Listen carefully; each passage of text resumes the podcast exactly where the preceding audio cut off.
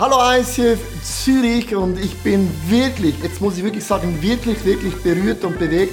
Wir haben einen Speaker, es ist nicht ein Guest-Speaker, sondern ein sehr, sehr guter Freund von mir.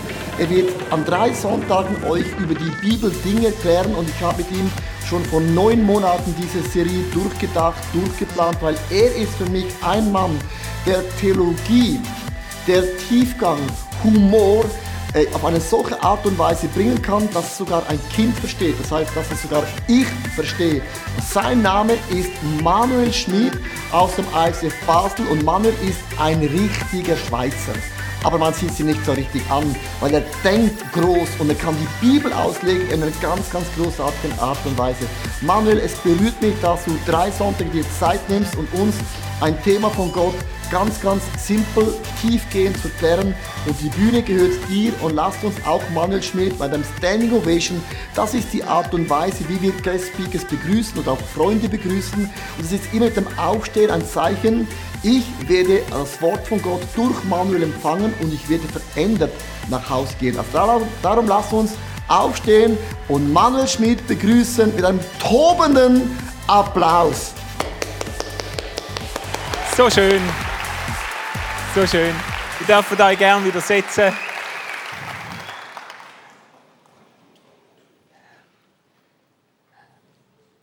Es ist wieder so weit. Gell? Ähm, ihr habt es auch gemerkt, es ist Wedding Season. Oder? Es ist Sommer und immer so im frühen Sommer füllt sich die Aussenseite der Kühlschranktüren mit so Hochzeitseinladungen. Auf Facebook wird postet, wo überall die Hochzeiten stattfinden.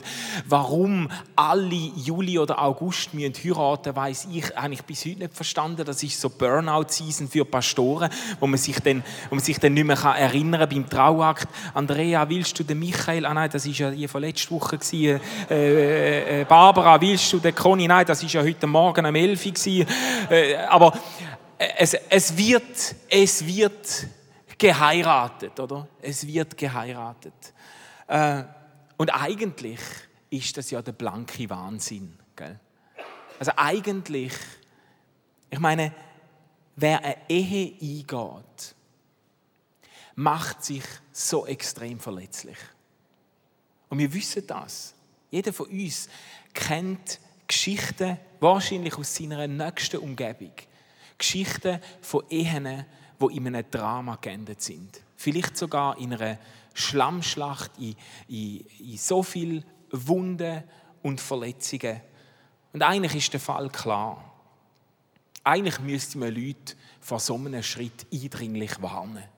Eigentlich, eigentlich müssten die Eltern der Brut vor der Kille mit großem Transparent aufwarten, wo drauf steht, don't do it. Denk nochmal nach. Eigentlich, eigentlich müssen, müssen die Geschwister vom, vom Bräutigam müssen während dem Trauakt Führer rufen. Sag nein! Sag nein! Oder gerade den, den, Priester entführen oder ihn in die Sakristei einsperren, um zu verhindern, was sich da anbahnt. Du kannst nirgends tiefer verletzt werden, schwerer enttäuscht werden, nachhaltiger zurückgeworfen werden als in einer gescheiterten Ehe. Und trotzdem sterben die Wagemutigen nicht aus. Und jeden Frühling füllt sich die Kühlschranktürenseite wieder mit Hochzeitseinladungen. Was ist es eigentlich? Wo Leute dazu bewegt, sich immer noch auf so ein unberechenbares Projekt einzulassen. Was ist eigentlich das Geheimnis dahinter? Ich glaube, es gibt, es gibt eigentlich nur eine Antwort auf das. Die Vision, die Leute haben für eine gelingende Ehe, wiegt stärker als die Gefahren, die sie dabei eingehen. Die Vorstellung, die Leute haben, ein Leben zu verbringen mit dem Partner.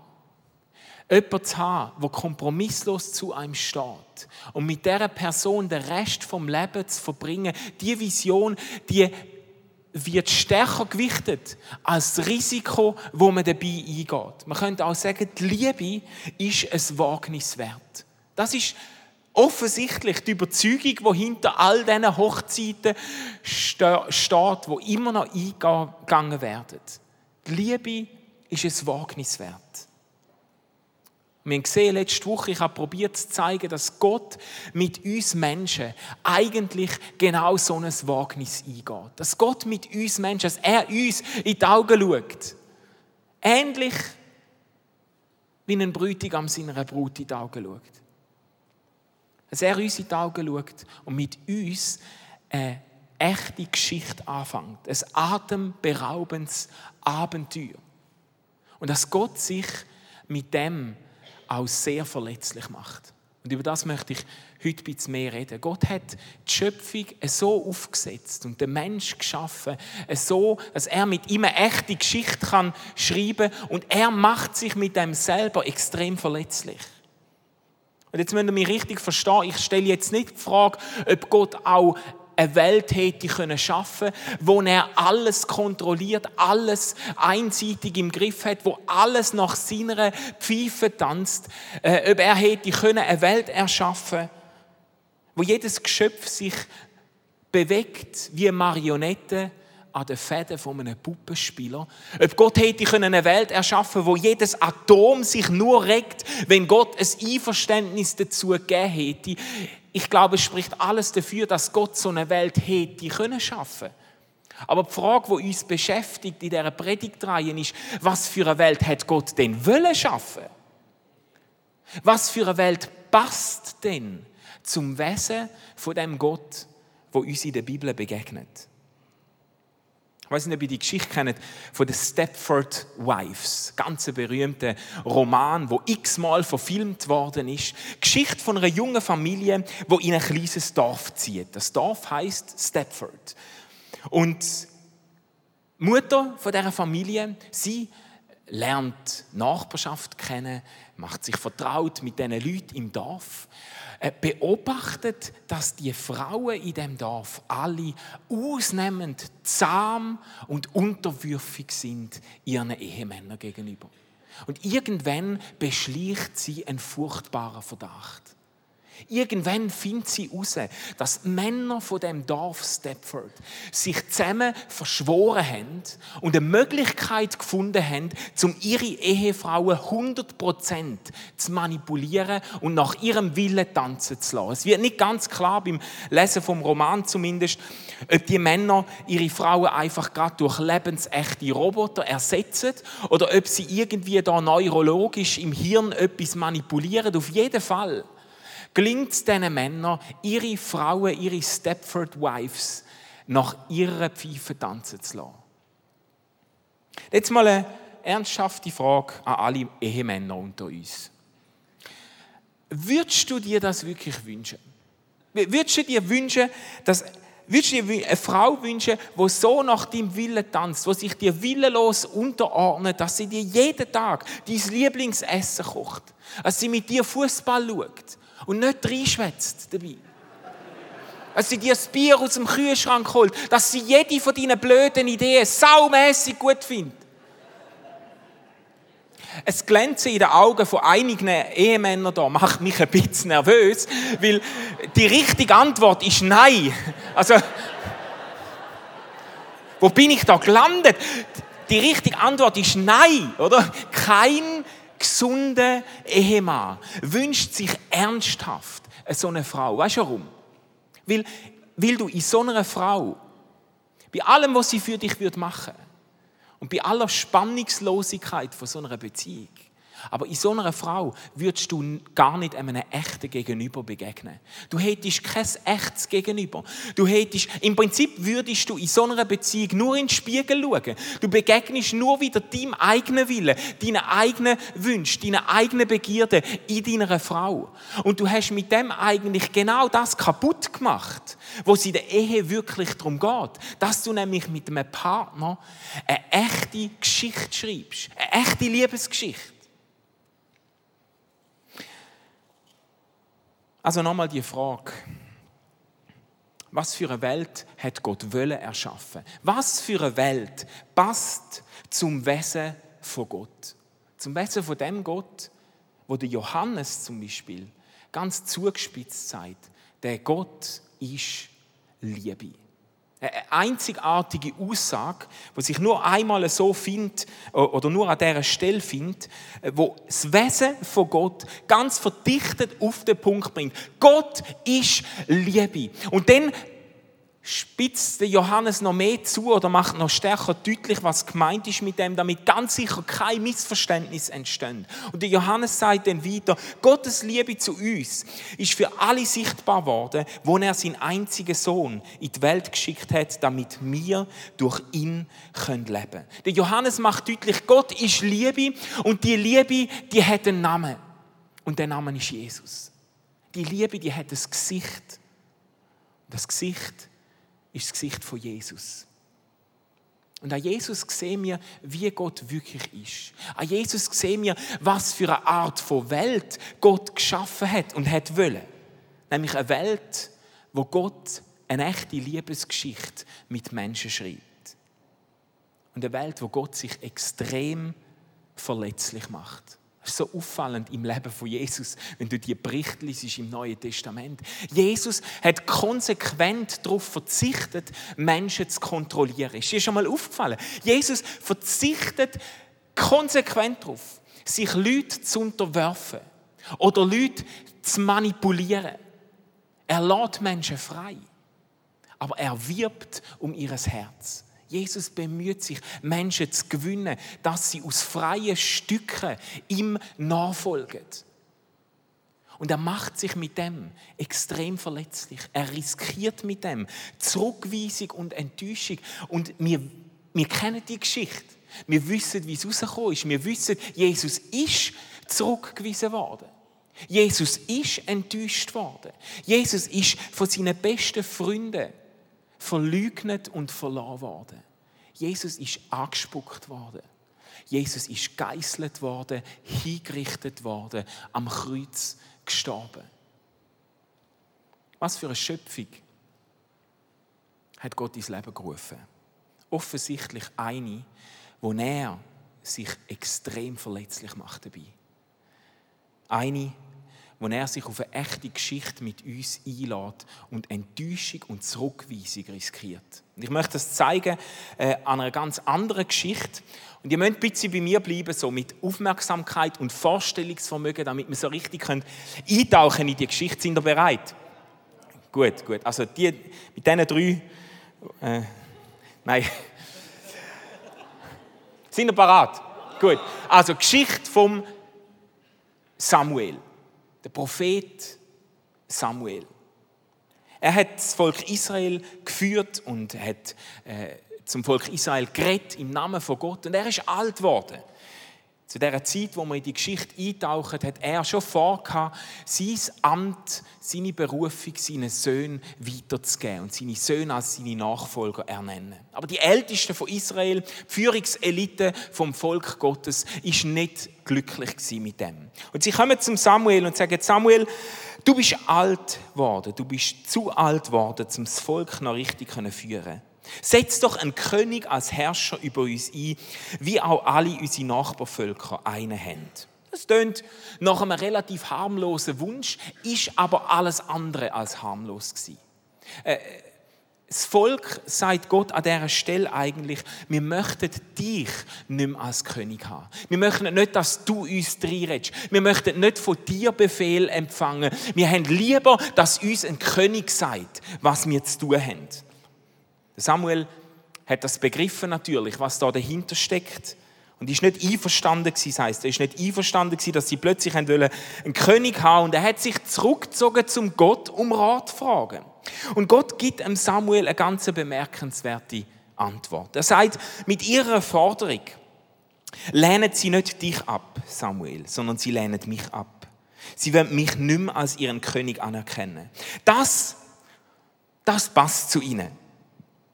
Seit ich sie damals aus Ägypten rausgeführt habe, ist immer das Gleiche gewesen. Hört ihr die Stimme von einem frustrierten Gott, wo zurückgewiesen wird von seinem Volk, wo Geschichte schreibt mit den Menschen und zurückgewiesen wird. Seit ich sie aus Ägypten rausgeführt habe, ist es immer das Gleiche gewesen. Immer wieder haben sie mich vergessen. Und sie sind anderen Göttern nachgelaufen. Genauso machen sie es jetzt mit dir. Gott durchschaut ihres Motiv. Und er sagt, sie wollen einfach nicht mehr, dass ich ihren König bin. Sie haben mich abgelehnt. Und Gott ist frustriert. Gott ist enttäuscht. Nicht erst im Neuen Testament. In Jesus wird Gott ins Gesicht geschlagen. Schon im Alten Testament. An so Stellen wird uns deutlich, Menschen schlagen Gott immer wieder ins Gesicht. Enttäuschen ihn. Frustrieren ihn. Aber was ratet Gott am Samuel jetzt an dieser Stelle? Nachdem Gott klar gemacht hat, sie lehnen mich ab. Und eigentlich will ich ihnen keinen König geben. Und dann sagt Gott, Gib ihnen, was sie wollen. Erfüll ihre Forderung. Gott lädt sich ein auf den Wunsch vom Volk, einen König zu haben. Er sagt, ja, dann sollen sie überkommen, was sie wollen.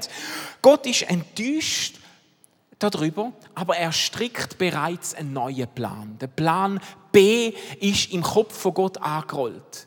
Und Gott denkt sich ja, wenn sie unbedingt einen König wollen, dann sollen sie aber einen guten bekommen. Einen, den ich auswähle. Der Beste, den ich finden kann. Und Gott sucht nach einem König und er wählt den Saul aus. Der Samuel stellt den Saul dem Volk vor. Samuel, äh, der Saul heißt, er ist größer als alle anderen, ein gottesfürchtiger, führungsstarker Mann.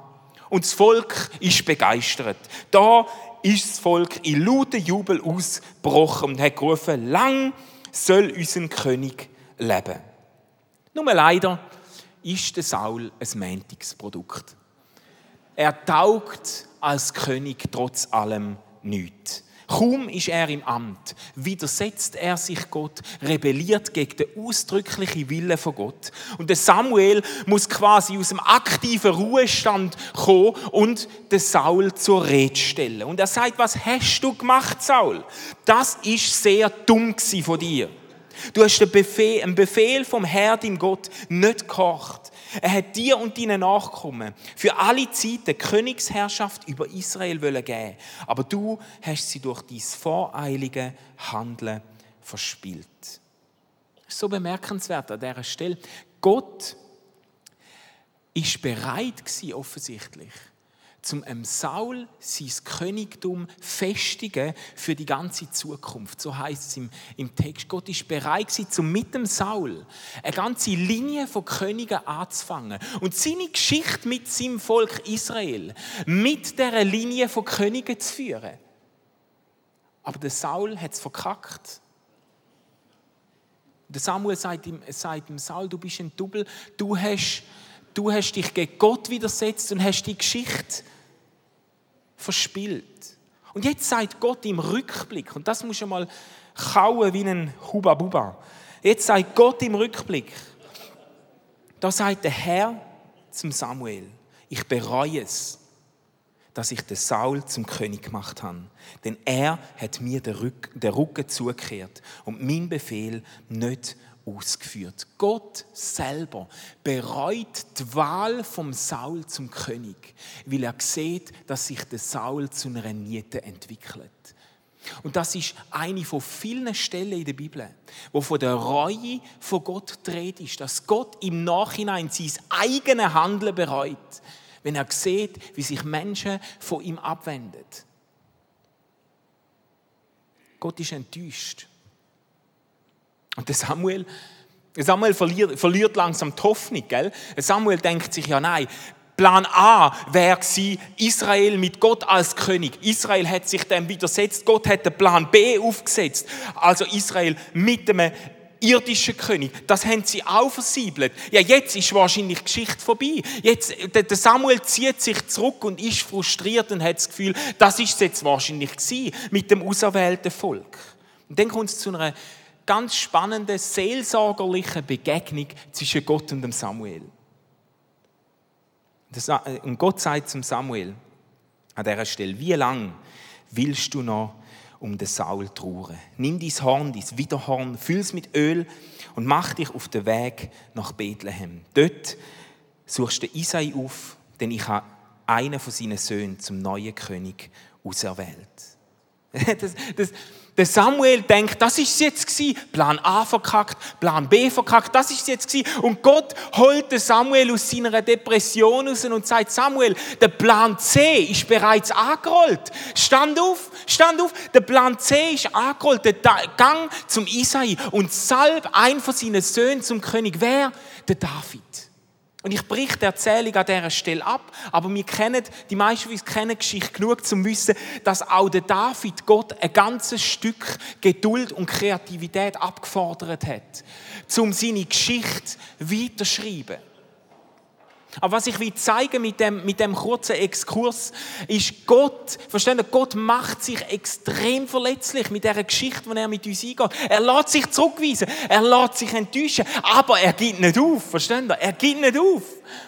Ähm, manchmal kommen Leute zu mir und beklagen sich bei mir, also nicht so offensichtlich, wie sie sind ja gute Christen und das sollte man ja als Christ nicht denken, gell? aber äh, so unter vorgehaltener Hand kommen sie zu mir einmal und sagen, Manuel, warum ist eigentlich die Bibel so dick?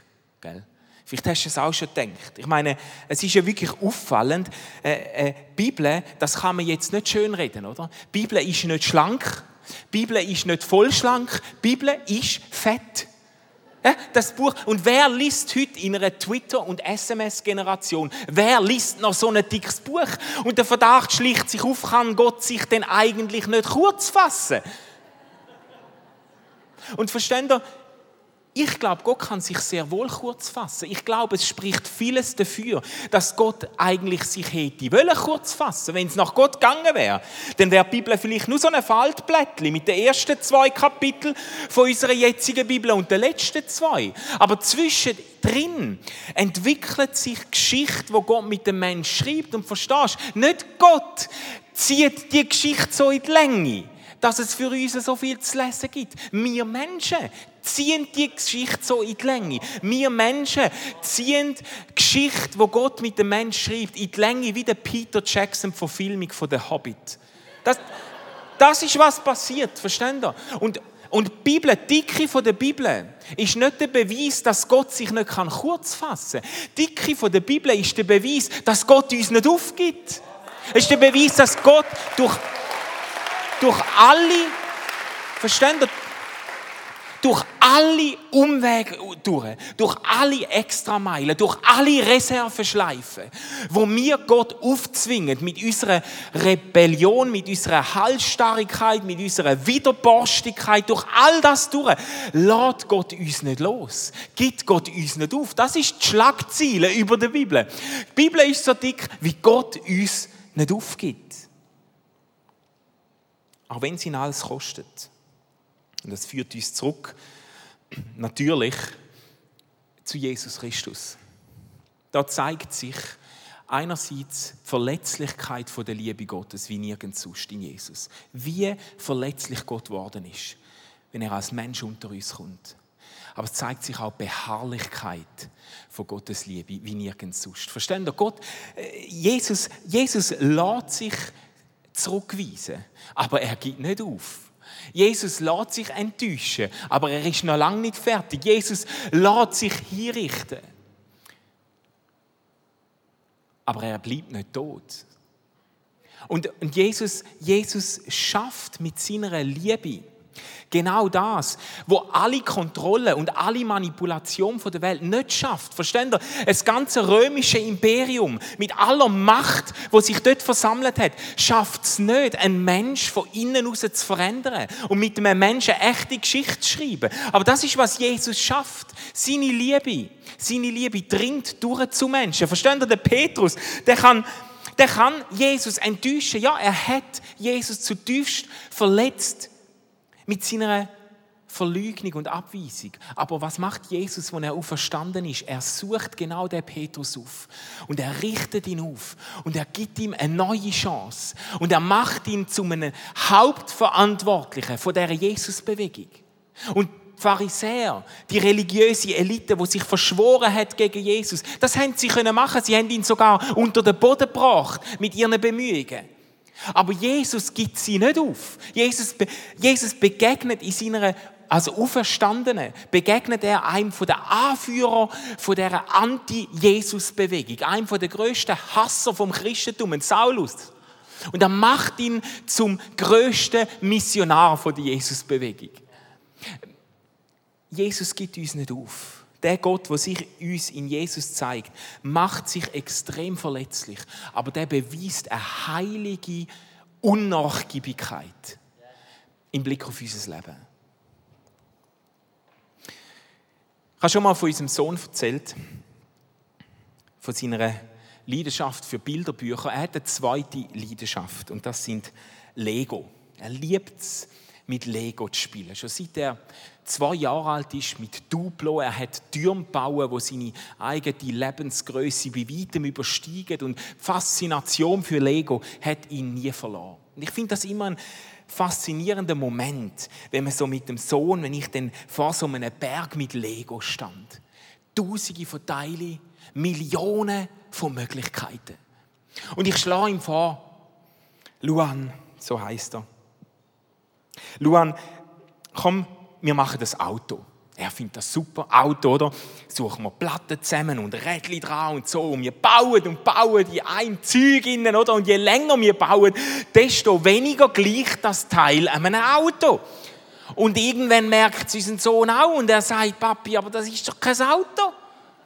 Das ist ja überhaupt nichts. Ich kann das gleich nicht. Und er, er ist entmutigt. Und dann schaue ich das Ding an und denke, ja, also wirklich, als Auto kannst du jetzt das wirklich abspülen, oder? Das ist jetzt, das sage ich natürlich nicht so, das ist ja pädagogisch nicht wertvoll, aber aber ich denke, das ist jetzt also wirklich nichts. Das ist jetzt voll in die Hosen als Auto. Aber dann schaue ich das Ding näher an und ich merke, ja, das ist kein Auto, aber das ist der Rumpf von einem Unterseeboot. Und ich sage zu unserem Sohn, ja, Luan, das ist doch ein Unterseeboot. Wir haben an dem gebaut, ohne es zu wissen. Und er sagt, ja, genau, genau. Und dann kommen die Rädchen wieder weg und wir bauen weiter und bauen an dem Unterseeboot. Und je länger wir bauen, desto weniger gleicht das Teil an einem Unterseeboot.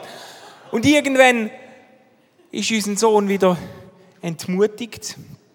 Und er sagt, nein, also, ist doch kein Unterseeboot, ich werde nie ein richtiger Ingenieur. Ich sage, Luan, verlier den Mut nicht. Dem Ingenieur ist nichts zu schwör. Und ich schaue das Ding an und ich merke, ja, das ist kein Unterseeboot. Aber das ist die Vorstufe zu einem gewaltigen Raumschiff. Und ich sage, Sohn, wir bauen ein Raumschiff und dann bauen wir wieder und wir bauen aus dem Auto slash Unterseeboot bauen wir ein gewaltiges Spaceship, wo der Captain Kirk sogar eifersüchtig gemacht hätte. Und viele Christen, verstehst du, viele Christen stellen sich den Plan, wo Gott hat mit unserem Leben, die Art, wie Gott mit unserem Leben umgeht, stellen sich vor, wie so Lego bauen nach Anleitung. Du, du machst Packung auf, 1537 abzählte Teile und da muss jedes Teil an den richtigen Ort kommen. Und wenn ein Teil falsch sitzt, geht es am Schluss, Schluss nicht mehr auf und das ganze Projekt ist gefördert. Alles kann Spach ablassen. Und viele von uns, die so ein Bild haben, erfüllt das auch mit Angst, weil wir ehrlich genug sind, um uns eingestehen, dass in unserem Leben mehr als ein Teil falsch zusammengesetzt ist. Dass in unserem Leben vieles nicht nach Anleitung verlaufen ist. Nicht nach Vorlage. Vielleicht, vielleicht erinnerst du dich an Sachen ganz konkret in deinem Leben. Sachen, wo du in den Sand gesetzt hast wo du Fehlentscheidungen getroffen hast, wo du heute noch bereust und du, du wünschst dir, du könntest es zurücknehmen. Du wünschst dir, du könntest noch mal neu abzweigen. Und du hast wieder den Eindruck, hey, da ist etwas ganz fundamental falsch zusammengesetzt worden in meinem Leben. Du hast vielleicht das Gefühl, das wird nicht mehr rechts. Du hast das Gefühl, ja, mit dem kann Gott nicht mehr anfangen. Verlier den Mut nicht. Verlier den Mut nicht. Gott, Gott baut nicht nach Anleitung. Gott schreibt eine echte Geschichte mit dir. Und Gott ist dir immer mindestens eine Idee voraus. Verstehst du? Du musst nicht, du musst nicht äh, Sachen bereuen, die im, Rück, im Rückblick falsch zusammengesetzt worden sind. Du kannst dich einladen auf einen Gott, der mit dir eine Geschichte schreibt und in die Zukunft geht und wo dein Leben an ein gutes Ziel wird führen. Vielleicht sind dir auch Sachen passiert in deinem Leben. Vielleicht haben Leute dir Sachen antun oder du bist von einem Schicksalsschlag eingeholt worden und das ist wie eine, hast wie eine, eine Kerbe in deiner Biografie drin. Vielleicht hast du Missbrauch erlebt. Vielleicht hast du tatsächlich erlebt, wie deine Ehe zerbrochen ist. Mit allem Schmerz und allem Verlust was das bedeutet. Und es fühlt sich an, wie wenn jemand so eine Handvoll Teile aus deinem Leben einfach gestohlen hätte, einfach weggenommen hätte. Und die fehlen jetzt. Und du schaust manchmal ein Bruchstück von deinem Leben an und fragst dich, ob, ob aus dem noch etwas Rechts wird. Fragst dich, ob Gott aus dem noch etwas Gescheites zusammenbauen kann. Verlier den Mut nicht.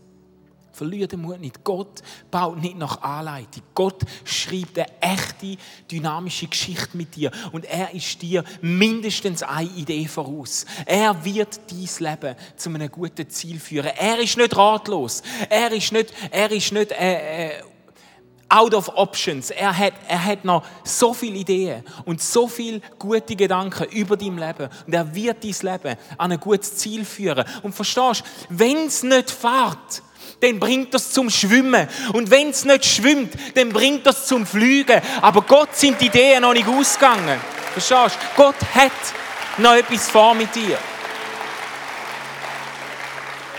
Und lass uns eine Zeit nehmen, jetzt mit einem, mit einem Lied, das wir hören. Eine Zeit, wo du ganz bewusst kannst, wie dein Herz, deine Seele, wie Gott ausliefern. Und sagen, Gott, ich, ich wünsche mir, dass du kannst so die Hoffnung und den Mut in mein Leben hineinsprechen. Wo, wo Gott wie, so, wie der Moment, wo Gott mit dem Samuel hatte, wo der Samuel diesen zwei zerbrochenen Plänen nachtrauert hat. Und Gott begegnet ihm und sagt, Samuel, schau nicht zurück und bereue das und verliere nicht den Mut, sondern schau führen. Ich, ich habe bereits einen neuen Plan.